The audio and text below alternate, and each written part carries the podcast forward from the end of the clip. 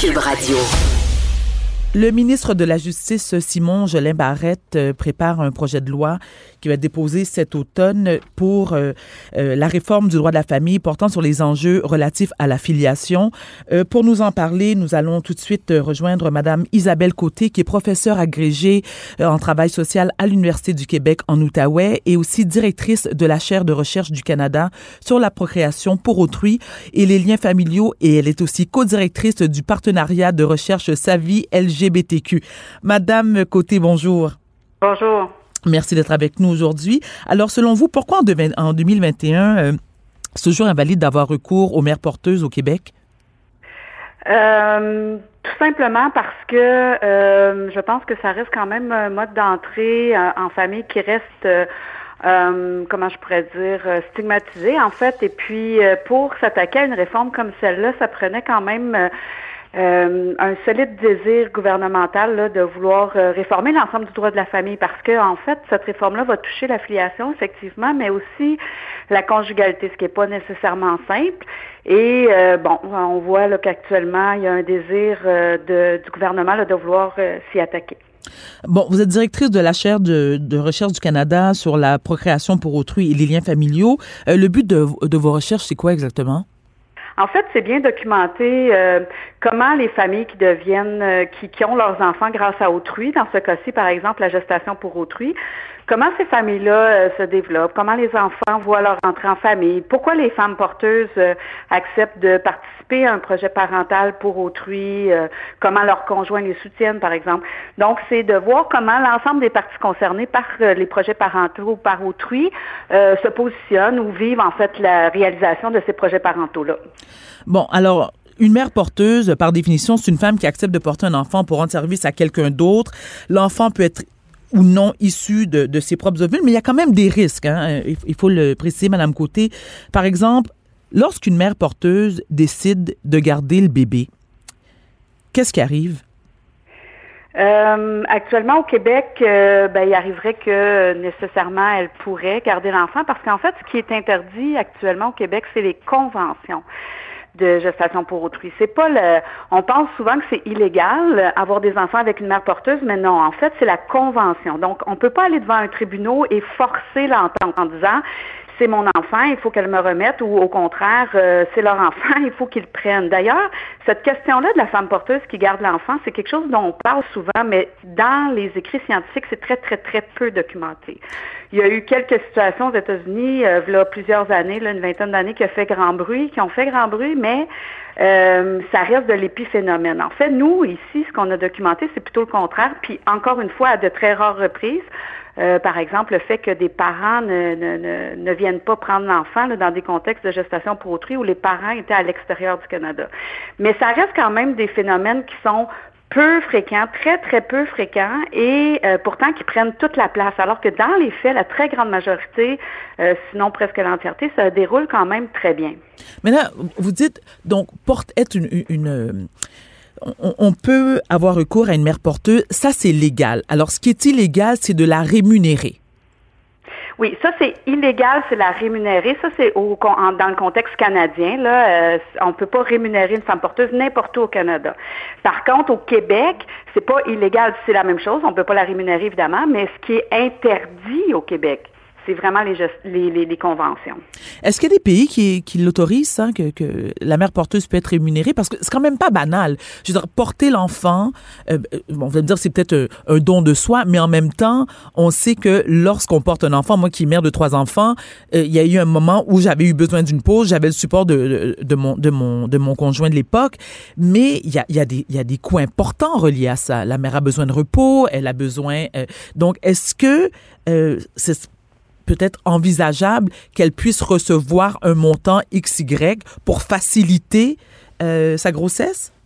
Oui, tout à fait. En fait, c'est deux choses qui sont complètement différentes. Le remboursement des dépenses, c'est permis. Oui. Euh, c'est permis depuis 2001, mais en fait, le problème jusqu'à tout dernièrement, jusqu'à deux ans, c'est que euh, on disait les remboursements des dépenses sont permis conformément au règlement de la loi, mais les règlements n'avaient jamais été adoptés. Maintenant, depuis 2018-19, les règlements sont clairs. On sait ce qui est remboursable. Euh, donc, il y a des trucs qui sont effectivement euh, remboursables pour justement permettre soit une grossesse confortable ou en tout cas, à tout le moins, éviter que la femme porteuse ait à engager des coûts pour la grossesse pour autrui. Pensons au linge de maternité, par exemple. C'est pas à elle, évidemment, à payer pour ça là, quand elle porte un enfant pour autrui. La question de la rémunération, c'est de lui donner un montant euh, et de considérer la gestation pour autrui euh, comme un travail. Donc, en dehors des remboursements, en plus des remboursements, lui donner un montant forfaitaire, je ne sais pas, 20, 25 000 Ça, c'est interdit, c'est illégal. Euh, mais le remboursement des dépenses, c'est tout à fait permis là, avec, avec les reçus là, qui viennent avec. Alors, c'est véritablement un don de soi. Oui, en fait, euh, quand on les interroge sur les motivations, euh, pourquoi elles font ça, les femmes porteuses, hein? c'est une bonne question. Absolument. Pourquoi elles font ça? Ben, en fait, il y a plusieurs raisons, mais parmi les raisons qu'on découvre principalement, c'est pour euh, parce qu'elles sont sensibilisées aux enjeux d'infertilité, parce qu'elles-mêmes ont évidemment aimé être enceintes, elles se réalisent pleinement dans la maternité, puis elles sont touchées par l'idée que des personnes, des couples ou des personnes puissent pas avoir d'enfants, et elles, ce qu'elles souhaitent, c'est pas tant mettre un enfant au monde pour autrui, mais créer une famille. Je sais pas si vous me suivez, mais c'est très différent dans leur tête. Donc, pour elles, elles créent une famille. Elles mettent une famille au monde en donnant naissance à un enfant. Et euh, c'est ce qui est la réalisation pour elles. D'ailleurs, c'est pas surprenant d'apprendre que dans nos recherches, on constate que plusieurs d'entre elles vont même donner une fratrie au premier-né. Et donc, euh, vont s'engager pour plus qu'une gestation pour autrui par famille. Mais là, je, je me demande, est-ce que c'est admirable? Parce qu'en même temps, Lorsqu'on porte un enfant, vous allez me dire, c'est pas toutes les mères qui ont, qui développent euh, instantanément un lien affectif, mais on le sait là. Je ne sais pas si vous êtes mère, Madame Côté, mais moi qui, le suis, euh, j'essaie de comprendre comment se défaire de ce lien-là, ce lien affectif après avoir porté un enfant pendant neuf mois? Et il n'y a pas de jugement hein, dans ma question parce que je sais que vous avez interviewé euh, plusieurs euh, de ces femmes-là.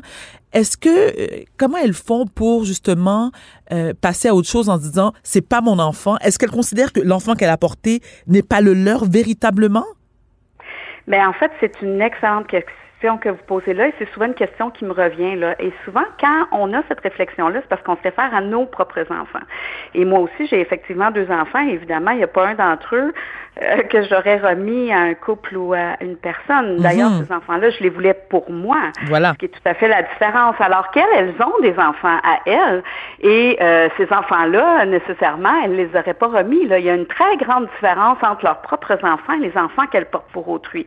C'est la première chose qui est importante. Et quand elles portent un enfant pour autrui, elles se perçoivent davantage comme étant euh, quelqu'une qui prend soin d'un bébé, qui prend soin du fœtus qu'elle porte, évidemment, euh, dans l'espoir, ben, dans le, le dans l'intérêt des parents qui euh, vont recevoir cet enfant-là.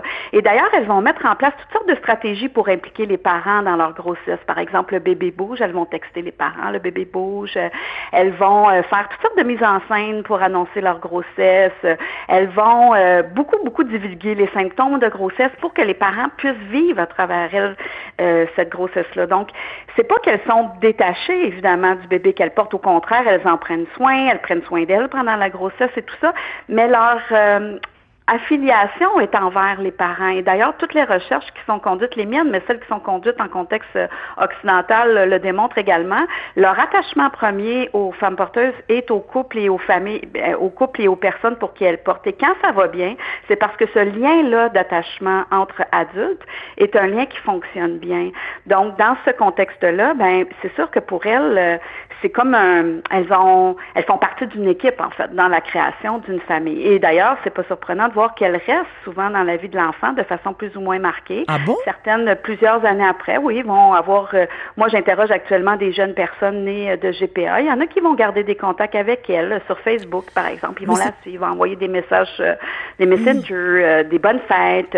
Il y a des parents aussi qui vont dire, ben cette semaine c'est sa fête, on va lui écrire, on va l'appeler.